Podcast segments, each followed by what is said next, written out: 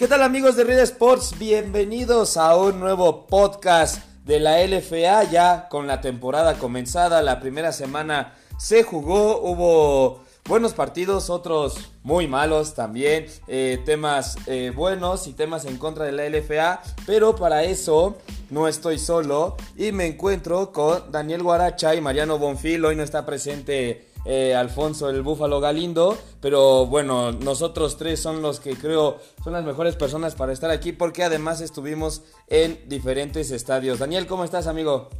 Hola de ahí, hola Radio Fanáticos, ¿qué tal Mariano?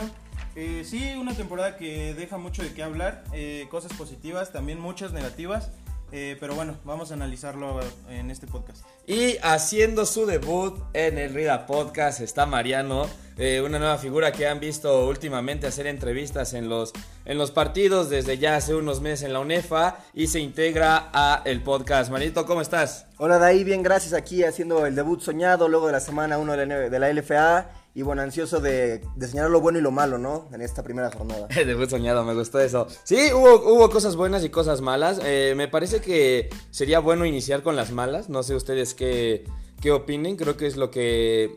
de lo que más tenemos para hablar, ¿no? Desgraciadamente ese es el, el tema a hablar. Y me gustaría iniciar sobre todo con la parte de la liga, ¿no? La, la, logística. No nos vamos a meter ahorita en el tema deportivo de primera instancia, pero a ver, e, esto es algo muy, muy divertido que nos pasó el, el viernes en el estadio de Perros Negros, eh, en el partido de Mexicas contra Raptors, que era el inaugural.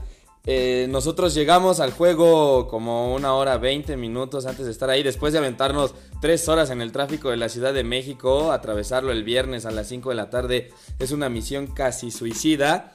Y cuando llegamos a la mesa de registro de prensa, eh, nos reciben y lo primero que nos dicen es, ya no tengo pulseras para acreditarlos para prensa, préstenme una pluma y les escribo en la muñeca prensa.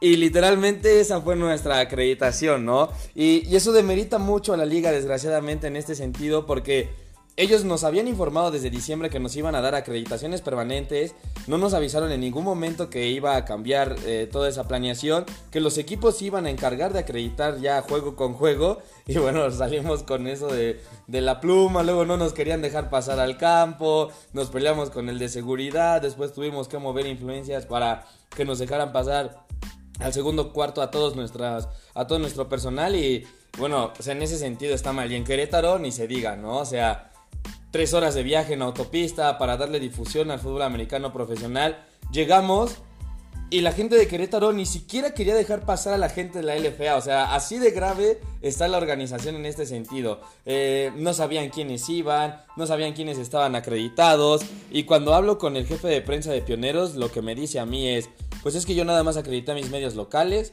los otros medios los iba a acreditar la LFA y pues háganle como puedan, ¿no? Entonces, o sea, qué mente tan corta, ¿no? Si, si viene alguien de Tijuana, qué sé yo, de Veracruz, a cubrir tu partido, a darte más difusión a nivel nacional, no le puedes decir solamente acredito a mis medios locales, ¿no? O sea, eso no es tener una visión y, y no es darle una buena difusión y quedas muy mal parado. Y bueno, si quieren agregar algo con sus propias palabras, amigos, a ver quién quiere tomar la palabra. Bueno, de entrada, eh, yo creo que eh, dentro de lo malo, eh, está un poco justificado Pioneros porque fue su primer partido en la LFA.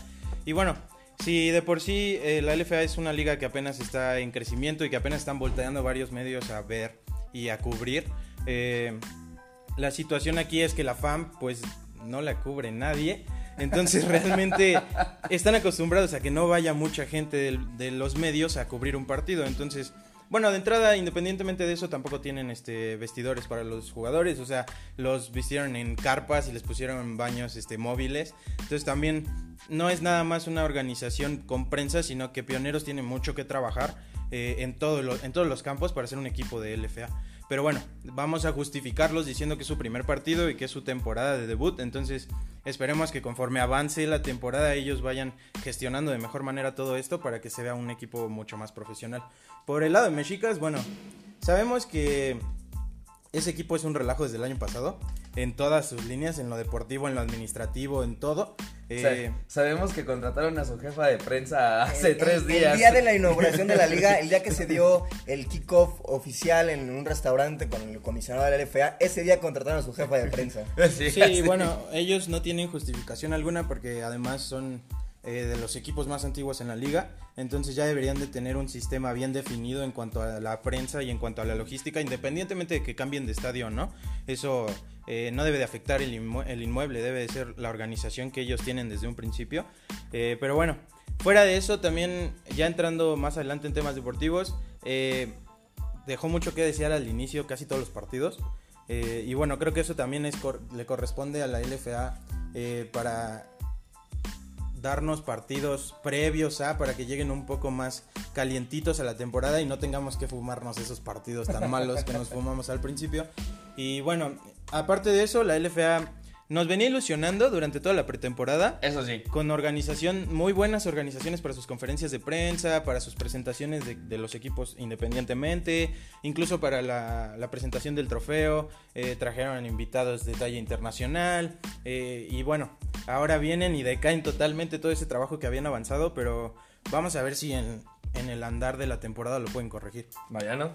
Pues mira, yo a diferencia de Daniel, yo sí creo que, el, que Pioneros es responsable de lo que pasó el sábado en Querétaro. Yo creo que Mariano debería estar ya aquí siempre en las podcasts. Porque, te voy a decir, porque y no solo Pioneros, también la LFA, tú como LFA deberías responsabilizarte como organización de tener un estándar de calidad en tus equipos, en la organización de ellos. A mí al final del partido me tocó escuchar a José Nazar, el presidente de Condors, decirle al comisionado de la LFA oye, ¿qué pasó con esto? Mi gente, el Condorbus, no teníamos una grada para mis aficionados, la zona de la zona fan, la No había agua. No había agua.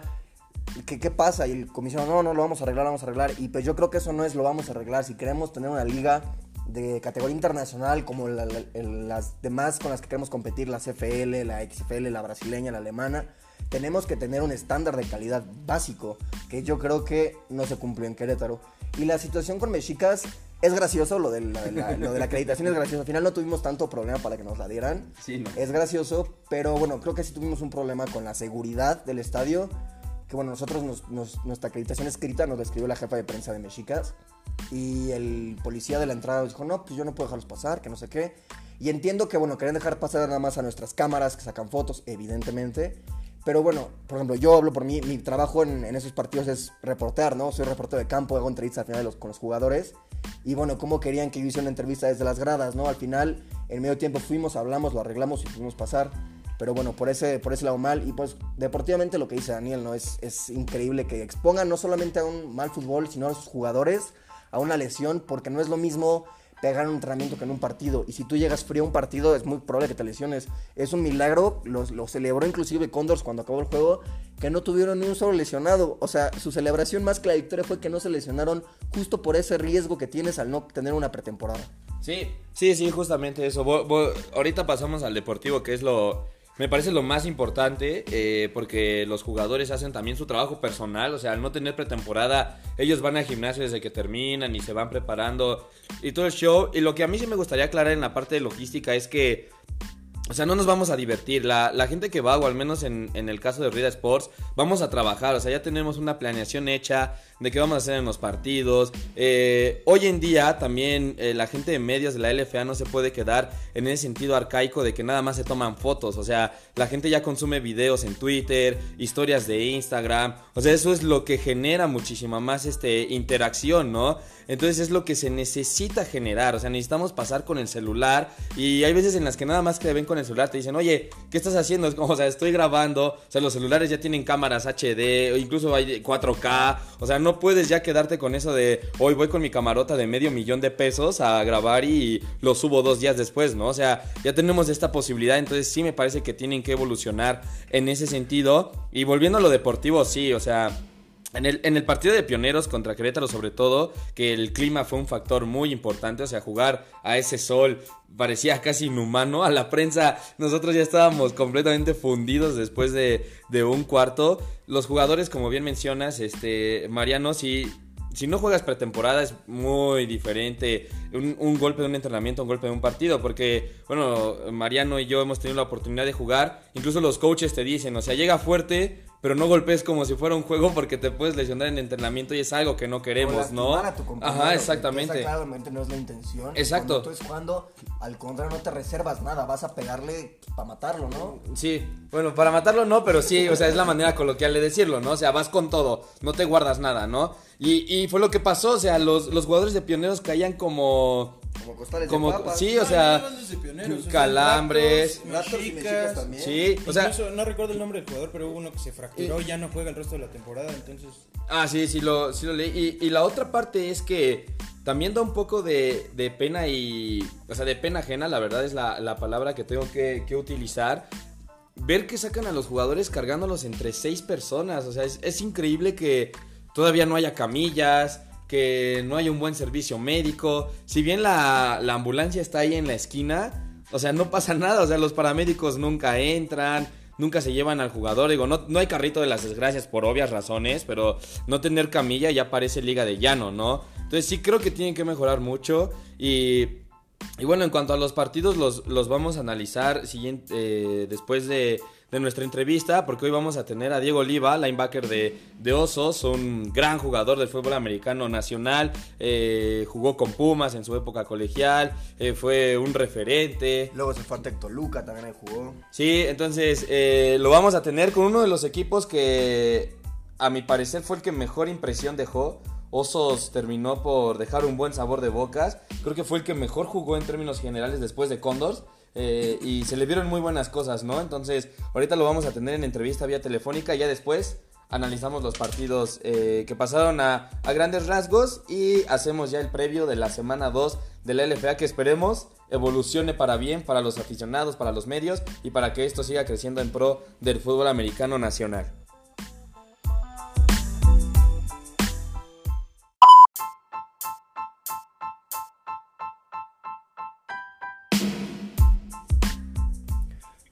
Hola amigos de RID, estamos aquí con Diego Oliva, linebacker de los Osos de Toluca, eh, jugador de Pumas CU, bicampeón nacional, jugador de los Borregos del Tec Toluca, bicampeón nacional, seleccionado nacional de México. Diego, ¿cómo te encuentras hoy? Excelente, muchas gracias. ¿Ustedes qué tal están? Todo bien, gracias. Bien, bien, muchísimas gracias Diego por el tiempo y aceptar la entrevista. Estamos aquí con Daí. Gracias a ustedes por la invitación. Estamos ahí, aquí con Daí y con Daniel. ¿Cómo estás, Diego? ¿Cómo sentiste esta primera jornada de LFA? ¿Qué te deja tu debut en LFA? Bien, bastante emocionado. La verdad es que ver a tanta gente apoyando el fútbol americano nacional y la asistencia en, el, en la fortaleza me, me, agradó. Ver enfrente jugadores de gran nivel, eso también me, me emocionó previo al juego. Hola Diego, eh, buenas tardes, muchas gracias por tomar la entrevista, la llamada. Eh, de cara, bueno, tienes tu primer partido con Osos, eh, se ven muy buenas cosas del equipo, mucho más de lo que la mayoría podría esperar de cara al inicio de temporada. ¿Qué viene y qué podemos esperar de, de ustedes para el resto de la temporada?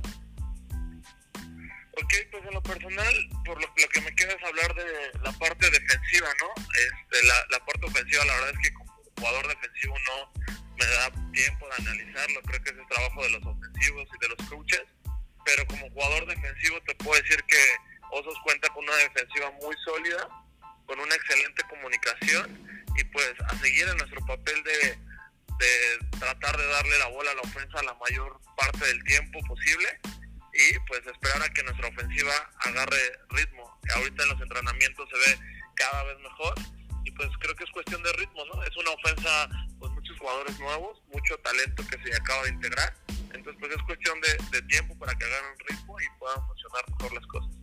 Diego, eh, la, la, hace un año jugaste en la FAM y ahora debutas en la LFA. Digo, es, es como quiera un, un brinco. ¿Cuáles son las diferencias eh, en esta primera semana, las mayores diferencias palpables que sentiste en el partido el domingo? Eh, pues de inicio creo que en la LFA hay jugadores con mayor renombre. Este, es una liga que ya va por su quinta temporada y pues cinco temporadas como sea te dan experiencia, te dan aprendes de los errores o deberías de aprender de los errores. Y entonces pues ya para su quinta temporada veo que hay cosas que pues ya han mejorado, ejemplo, pues ya todos salen uniformados, ya hay una mejor organización, una planeación, este ya hay más equipos. Y pues creo que la mayoría de los jugadores que termina su elegibilidad de Liga Mayor se está inclinando por la LFA, lo cual es muy bueno y, y, y sube el nivel de la liga. Oye, Diego, este, Diego, ¿tú qué sientes que le falta al LFA para dar el siguiente paso, como la CFL, como las ligas brasileña, alemana y demás? Bueno, sin duda yo creo que lo que, y no solamente en fútbol americano, sino en cualquier deporte, lo que le da el boom al profesionalismo, pues es la, la, la parte de la mercadotecnia y el interés de las grandes empresas. Yo creo que en el momento en el que grandes empresas, no sé, Coca-Cola, Telmex, ¿no? etcétera, se involucran en la liga, pues va a haber mayor crecimiento, ¿no? Va a haber mayor apoyo económico y esto levanta las ligas. Digo, la NFL, los estadios de la NFL llevan por nombre sus nombres de, de empresas, ¿no? El AT&T, el, el Gens, etcétera. Pues yo creo que eso eso hace falta aquí en México, que, que las grandes empresas volteen y se interesen en, en la liga. ¿Y en lo deportivo? En lo deportivo, pues yo creo que sí se, eh, pues es, es consecuencia de lo segundo. Para que el nivel crezca en lo deportivo, tiene que haber una... Si en Liga Mayor te preparas todo el año para jugar tres meses, pues como profesional te tendrías que preparar exactamente igual todo el año, incluso hasta dos veces al día, ¿no? En la mañana y en la noche, pues para que sea la diferencia entre un fútbol universitario y un fútbol profesional. Entonces, pero para que esto suceda, pues necesita ser redituable. O sea, tú necesitas tal vez trabajar medio tiempo para que el resto de tu día lo dediques a entrenar o tener patrocinadores que pues te den una buena suplementación, una buena alimentación, un buen gimnasio, que bueno, al menos yo lo que tengo entendido es que en esa parte del, de la preparación física sí, sí le han hecho mucho énfasis los, los equipos de la LFA, ¿no? Ya, ya te dan un gimnasio, ya te dan ciertos suplementos que ya te ayudan a prepararte. Sin embargo, creo que el tiempo o el periodo de preparación es muy corto para que un jugador pueda estar en su tope o pueda estar, estar completo en todos los aspectos físicos. Diego, esta semana, estas par de semanas he estado hablando mucho de la unificación de la UNEFA y la CONADEIP. Tú jugaste en las dos, fuiste campeón nacional en las dos ligas. ¿Cómo ves esta situación? ¿Te hubiera gustado que en tus años de Liga Mayor hubiera sucedido o te gustó ser campeón en las dos ligas por separado? Inicio, por supuesto que me gustó haber sido bicampeón en ONEFA y bicampeón en CONADEIP, puesto que eso me convierte en el único jugador bicampeón en ambas ligas. Eso, pues sí me gusta, ¿no? Ser el único. Pero la realidad es que, claro, que me hubiera encantado un calendario tan atractivo como el que se presenta hoy en día, en el que cada ocho días es un juego, son juegos bastante buenos, ¿no? O sea, enfrentarte cada ocho días a un equipo de gran nivel o, o que haya rivalidad, que exista rivalidad, etcétera, es muy atractivo. ¿Qué opino de ahora de esta unificación? Pues bueno, yo creo que en este caso con ADEP era el que, no olvidemos que, que en un principio con ADEP fue el que fue, los equipos de CONADE fueron los que fueron expulsados de ONEFA porque no tenían reglamentado las becas, ¿no? Sea, ellos se llevaban semilleros, se llevaban muchos jugadores. Y ahora resulta que entra CONADE a ONEFA, pero quien pone las reglas es CONADE. O sea, CONADE llega a reglamentar ONEFA. ¿En qué aspecto? Pues en el aspecto en el que CONADE entra a ONEFA y dice el 70% de los jugadores tienen que ser estudiantes. Entonces, yo te pongo, yo, eh, un TEC no tiene problema. Un TEC Toluca tiene 100% de estudiantes de TEC Toluca jugando en TEC Toluca. ¿Por qué? Pues porque son becados. Eh, la, uni, la, UNAM, ¿cómo le va a hacer? El Poli, ¿cómo le va a hacer? Por, puesto que ahí la entrar, pues es, eh, es por un examen de admisión. ¿Cómo regulas eso o qué tan parejo está? ¿No? Esa es una parte esa es la única parte que, que no creo que se logre esa competencia o esa igualdad en los juegos. El calendario es atractivo por, por los equipos que son de gran nombre y, y sí es lo que la gente espera ver. ¿Tú a quién vas a apoyar? ¿A los borregos del Tec Toluca o a los Pumas de la UNAM? Este, aún, aún, no, aún no lo decido. es, aún tengo el este, sentimientos divididos tengo amigos en, en ambas partes, entonces la verdad es que esa pregunta sí no te la podría responder, pero pues la verdad es que voy a apoyar en todo lo que pueda al fútbol americano nacional. Es el hecho de que yo no juegue fútbol colegial no quiere decir que, que me desentienda, al contrario, yo creo que si en algún momento mi carrera profesional me permite abrirle puertas o, o apoyar o colaborar con el fútbol americano nacional o profesional, lo voy a hacer porque creo que eso, eso es lo que ha hecho que esto crezca, ¿no? La gente que tiene la posibilidad o la gente que tiene el deseo de apoyar, que ha levantado la mano y ha dicho, bueno, yo quiero aportar, ¿no? Sea con poco, sea con mucho, pues esa es la gente que, que hace que, que se levante esto y pues posteriormente venga un efecto dominó en el que las grandes empresas se interesen y pues bueno, crezca esto como lo comentaba en un principio. Muy bien, ahora regresando un poquito a temas de la LFA, eh, el próximo domingo tienen su partido eh, en el TEC contra Condors, que sabemos que es el equipo que viene como campeón, que viene como campeón defensor, que es el, uno de los más sólidos de la liga. ¿Cómo plantar frente a un cuadro tan completo y tan competitivo como lo es Condors?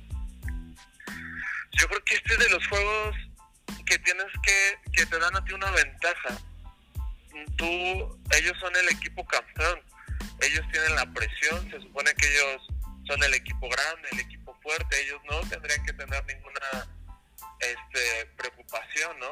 Ellos, más bien, ellos tienen la preocupación de, tener que responder a, a, los resultados, a su gente, etcétera.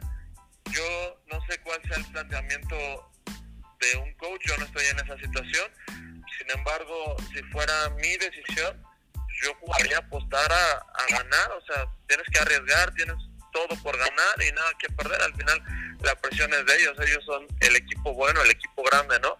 Y pues bueno, este domingo veremos si es cierto, hasta que no estás enfrente del rival no puedes comprobar o no puedes hablar de más, simplemente es a la hora de estar en las 120 yardas, pues, ejecutar y, y ver de qué está hecho cada jugador y cada equipo.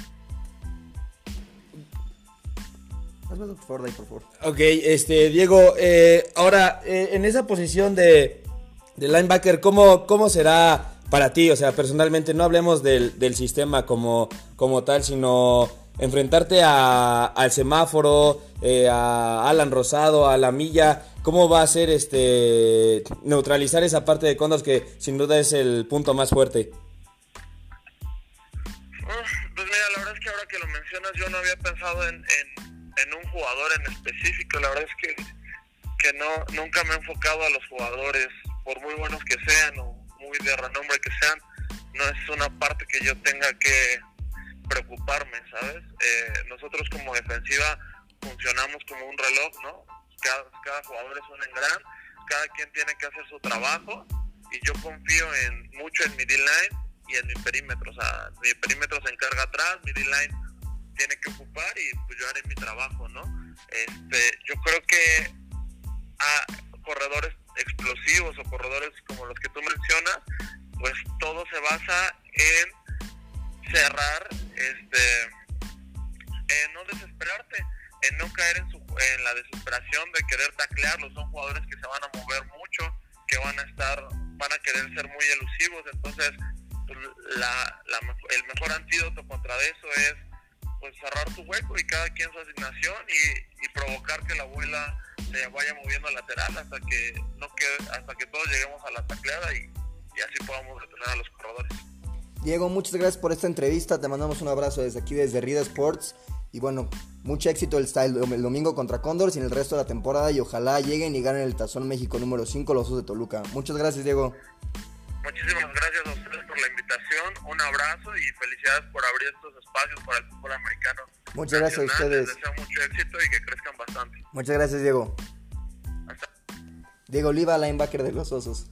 Ok, amigos de, de Red Sports, ahí estuvo Diego Oliva, que sin duda ha sido un referente apenas en este primer partido. Recordar que Osos fue la mejor defensiva en, en yardas terrestres permitidas la temporada pasada del LFA, o sea, eso fue el, el gran número de, de, este equipo que sin duda le costó muchísimo. Digo, sabemos que ser su primer año eh, no era tan sencillo. Si a Artilleros le fue mejor también es porque tiene un, semillero más grande en el estado, ¿no? Como es eh, Puebla, eh, los Aztecas de la UDLAB y, y además Osos literal solamente es Tec Toluca, ¿no? Si bien están los Potros Salvajes, sabemos que ese equipo está todavía un escalón por debajo de los grandes a nivel colegial y, y este tipo de refuerzos le ayuda muchísimo al equipo, ¿no? A lo mejor Sí, deberían de reforzarse un poco más a la ofensiva, pero este, en la defensiva traer este, este tipo de, de nombres. Eh, eh, Tyson López lo vimos físicamente, hizo un cambio increíble entre la temporada pasada a esta, o sea, fácilmente yo creo que bajó unos 30 kilos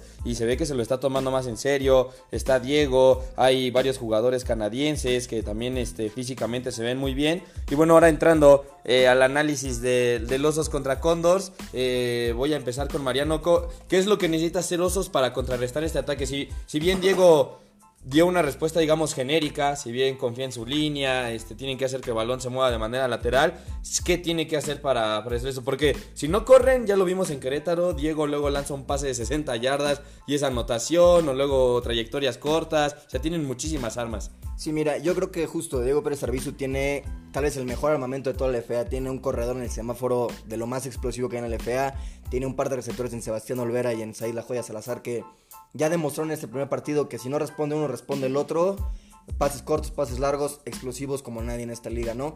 Creo que la clave está en presionar a Diego, no dejarlo lanzar, no dejarlo pensar y que si le da el balón al semáforo, pues pararlo en corto. Como dice Diego, él confía en su línea y si lo dice es por algo. Yo conozco personalmente a Diego hace varios años, fue mi coach en fútbol americano. Entonces yo, yo considero que tiene la capacidad, si él lo dice su línea, de presionar a Diego y no dejar lanzar. Y a la ofensiva, yo vi muchos errores a la defensiva de Condors, los vi medio lentos, inclusive los jugadores de renombre, como Chechea Cebes, no los vi tal vez a su tope, justo por lo que hablábamos de la, de la falta de preparación y de pretemporada, pero creo que tienen un corredor muy explosivo los, los Osos y por ahí puede estar la respuesta a la ofensiva. No creo que sea un partido de muchos puntos, creo que es un partido cerrado, que al final se va a llevar el que menos errores cometa, que bueno, yo creo que podrá ser Condors. Guaracha. No, pues lo que dice Mariano es cierto. Yo creo que lo más importante es hacer que la bolsa de protección de Diego colapse rápido para no dejarlo pensar, para que tenga que cambiar trayectorias, para que tenga que cambiar sobre la marcha las jugadas y no dejarlo eh, que tenga opciones, porque a final de cuentas si tú le das 2-3 segundos para pensar, va a estar del otro lado, lo más seguro. Entonces creo que es lo más importante, que sean muy rápidos en su ataque, bueno, en defender y hacer que se colapse la bolsa de protección para no permitir movilidad del coreback de Condors.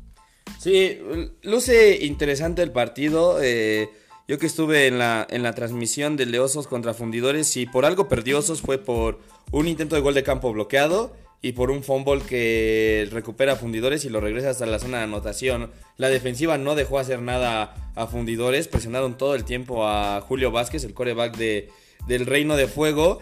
Pero lo que sí me dejó un poco de dudas fue el perímetro de Osos, porque cuando Julio llegaba a tener tiempo, casi siempre completaba los pases, casi siempre encontraba a un hombre. Y como bien lo mencionas, Mariano, cuando tienes a, hombre, a nombres como Sebastián Olvera, Said Salazar, eh, los hermanos Martínez, este Josué Martínez que viene de, de Mayas, o luego el semáforo también sale a, trayectorias de pase, sí estamos hablando de muchísimas armas que, tiene Diego, que además también, a pesar de su, de su calibre, es un coreback que corre y que le gusta salir también de la bolsa, ¿no? Entonces sí parece un, partido complicado contra Osos, y, y yo creo que la balanza se va a definir de cómo la defensiva de Condos pueda contener a Christopher Jeffrey, el nuevo coreback de Osos, porque sabemos que este tipo de corebacks que corren y que les gusta improvisar siempre es más complicado, ¿no? Eh, si bien está César Pérez Durán, este, eh, Pegaso Herrera, eh, Luis Ochoa, Cheche, son, son jugadores que les gusta que el coreback esté en la bolsa, ¿no? Que presionan muy bien,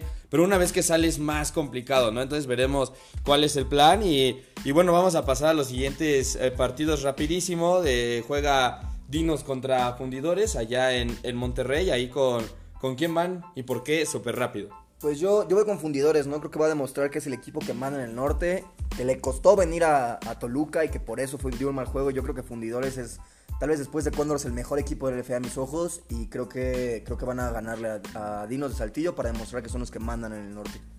Yo voy con Dinos, para mí, bueno, Desde la predicción, desde la predicción yo dije que para mí el, que va a clasificar del norte es Dinos, al Tazón México 5 y bueno, creo que es su oportunidad de demostrar que vienen con todo esta temporada y, y, bueno, creo que va a ser un partido muy cerrado, pero creo que al final de cuentas se lo va a llevar Dinos.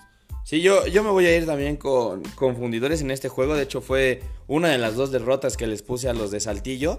Eh, si bien creo que van a ganar por tres puntos, tampoco estamos hablando de que va a ser una, una paliza. Sí, fundidores tiene, tiene con qué y sobre todo creo que van a hacer pesar la localía, ¿no? El siguiente partido, que es uno que me interesa a mí ver demasiado, es el de Artilleros contra Mexicas, porque si, si bien Mexicas mostró muy poco a la ofensiva, a la defensiva jugó muy bien contra Bruno Márquez. Y Diego Ruiz, el coreback de Artilleros, fue interceptado tres veces contra, contra Dinos. Entonces es un partido que eh, pareciera de, de pronóstico reservado. No sé con quién irían ustedes. Yo me quedo con Mexicas, ¿no? Yo tengo la, la idea de que si uno pierde en el momento más estelar de la noche, como fue la, la inauguración del FA de los Mexicas en su casa, que pierden el homenaje de nuestros jugadores, que en paz descanse, Creo que la siguiente semana lo que va a pasar es que le picaste la cresta al gallo y van a salir a responder. Yo, para mí, México se lo lleva por poco, no por mucho, pero Artilleros creo que todavía está un paso un poquito atrás de los mexicas. No coincido otra vez contigo, yo creo que se lo lleva Artilleros, eh, porque la verdad, bueno, lo que yo vi personalmente, al menos en el partido de Mexicas, es que les falta mucho, mucho para ser contendientes, siquiera competir con dos, tres equipos, y bueno, eh, creo que va a ser un partido que se va a definir por dos anotaciones, de una vez lo digo, y se lo va a llevar Artilleros. Sí, yo, yo creo que se lo va a llevar Artilleros por dos situaciones. Van a jugar a las 12 del día. Eh, no sabemos cómo esté Mexicas en el, en el tema físico, que fue uno de los equipos que, que más sufrió, que más lesionados tuvo en el encuentro contra Raptors en la semana inaugural. Y a mí lo que me termina por hacer mucho ruido es que el zurdo Quintana, el mariscal de campo de Mexicas, no tiene receptores. Eh, se fue Guillermo Villalobos, uh, tiene un contrato con, con, Canadá, va a volver a jugar en la CFL. Eh, Acosta y Aldo Narváez, que eran los otros dos receptores de ese equipo, ahora juegan con pioneros. Entonces la verdad es que su, su equipo de receptores sí está eh, disminuido y entonces se vuelve un poco predecible el ataque, ¿no? Literalmente es correr y correr y correr, ¿no? Perdón, ya lo, ya lo veíamos en la conferencia de prensa cuando Mariano le preguntó al coach Héctor Toski si había la posibilidad de hacer un cambio de mariscal de campo. Dijo que ya estaban trabajando con Brandon, el, el coreback recién drafteado de los, de los toros de Chapingo. Entonces, tampoco hay mucha confianza en el zurdo. Entonces, creo que sí se lo va a llevar Artilleros, pero no por tanto, por dos anotaciones. Creo que, que Guaracha exageró. Y el, el, último partido es el que se va a jugar en la VM de Lomas Verdes, ahí en el home. Entre Raptors y Pioneros. Ahí, digo, a lo mejor es unánime, pero creo que todos iríamos con, con Raptors, ¿no? Sí, yo voy con Raptors.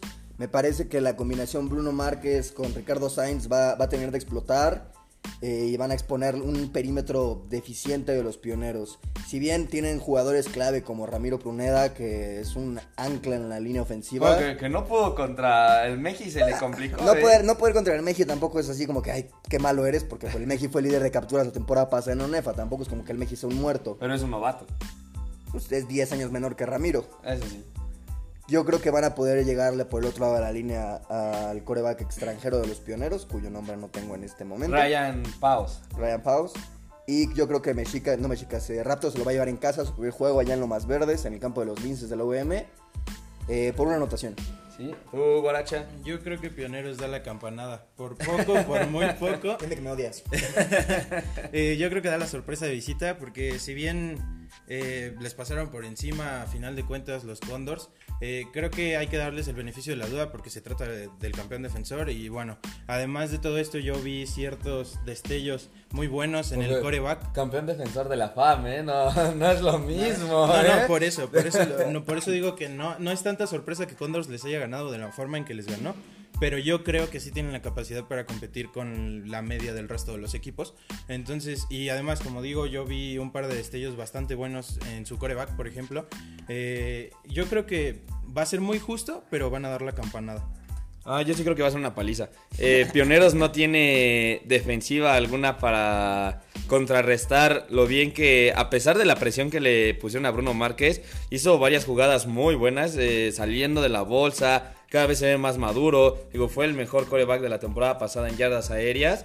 Y como bien mencionas, con Ricardo Sainz, ahora Rodrigo Aquino, que debutó con el pie derecho, Yáñez, el número 80 con quien conectó anotación, Dan Ávila como corredor, que la verdad es que es muy bueno también en ese sentido. Pioneros no tendrá armas suficientes para detener ese ataque. Y a la, y a la ofensiva se notó, o sea, Condors tardó 8 minutos en saber a qué jugaba Pioneros.